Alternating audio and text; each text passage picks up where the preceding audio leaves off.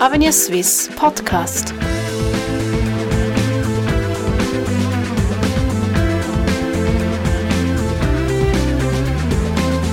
Herzlich willkommen bei Avenir Suisse, der liberalen Denkfabrik der Schweiz.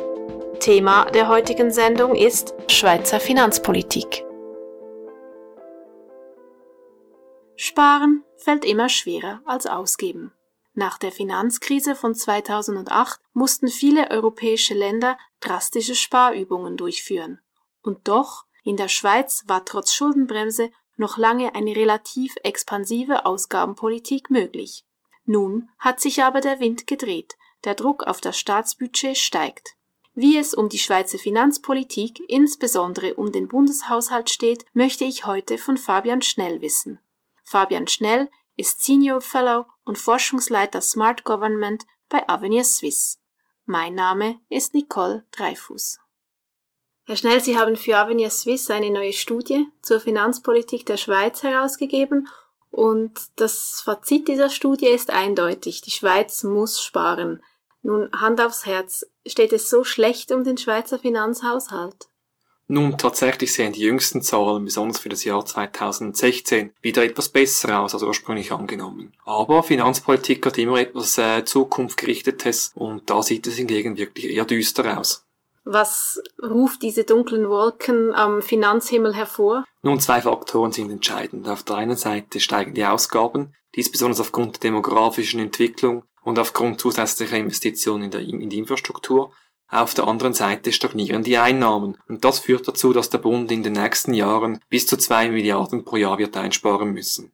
Sie sprechen es an, die Schuldenbremse, die Schweiz muss sparen, aber international gesehen verfügt die Schweiz eigentlich fast ein wenig über Vorbildfunktion in Sachen Fiskalpolitik. Weshalb ist dann Sparen so wichtig? Nun, das ist einfach zentral, damit wir die Schuldenbremse einhalten können. Können Sie das noch ein wenig ausführen? Ja, die Schuldenbremse ist eigentlich eines der zentralsten Instrumente, wenn nicht das zentralste Instrument in der Schweizer Finanzpolitik. Sie gibt quasi die Kultur vor, wie wir finanzpolitisch agieren. Das heißt, dass sich die Ausgaben grundsätzlich an den Einnahmen zu orientieren haben. Und das war gerade vor Einführung der Schuldenbremse in der Schweiz, das war im Jahr 2003, nicht unbedingt der Fall. Da wurde sozusagen ein Paradigmenwechsel eingeläutet.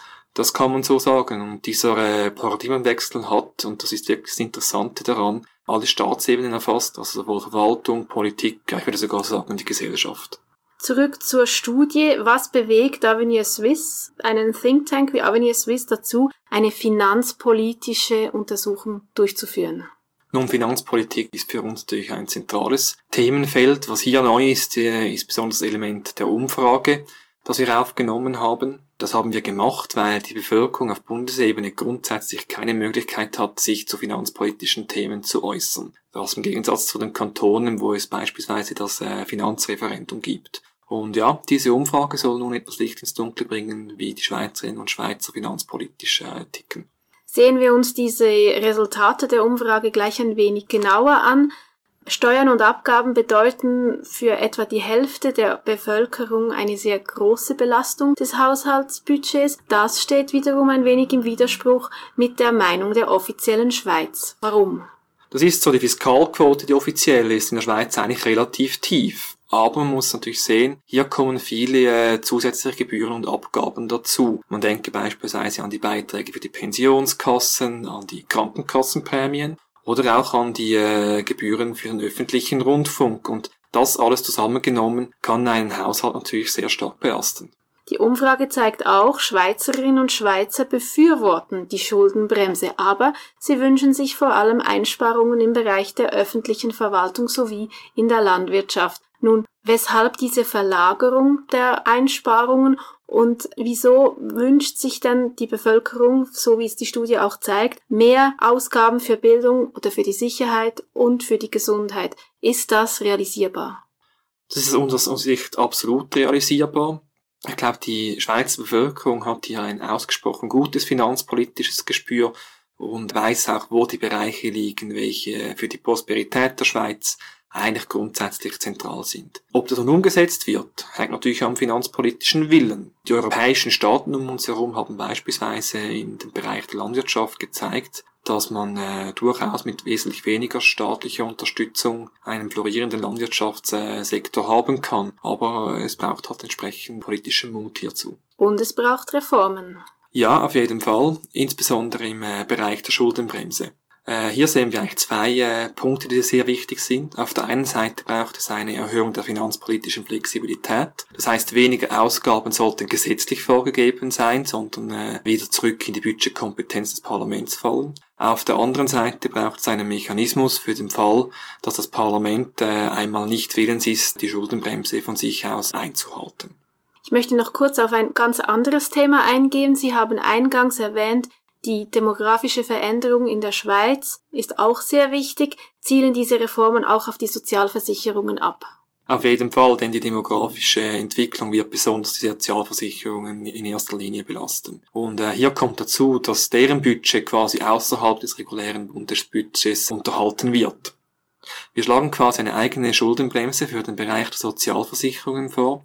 Diese beinhaltet einen klaren Mechanismus für den Fall, dass sich eben auch Schulden in diesem Bereich abzeichnen. Das kann zum Beispiel äh, so aussehen, dass in diesem Fall das Rentenalter erhöht würden oder die äh, Mehrwertsteuer entsprechend angepasst würden, so dass das Wachstum des Schuldenbergs im Bereich der Sozialversicherung rechtzeitig abgewendet werden kann. Zum Schluss ganz konkret und ganz generell, wo muss die Schweiz sparen und wo darf sie Geld ausgeben? Nun, aus unserer Sicht ist es vor allem wichtig, dass die Schwerpunkte auf die Bereiche gelegt werden, welche Prosperität und Wohlstand sichern. Wir werden hier detaillierte Vorschläge entwickeln und diese Anfang 2017 äh, in unserer Publikation Finanzpolitik im Härtetest Teil 2 präsentieren und ich freue mich bereits darauf, diese Vorschläge an dieser Stelle vorstellen zu dürfen. Ich freue mich auch darauf und wir sind gespannt auf die Vorschläge. Ganz herzlichen Dank, Herr Schnell. Sie hörten einen Podcast von Avenir Suisse, dem unabhängigen Think Tank der Schweiz. Die Entwicklung der Schweiz liegt uns am Herzen, für Sie und die nächsten Generationen. Weitere Podcasts finden Sie auf www.avenir-suisse.ch.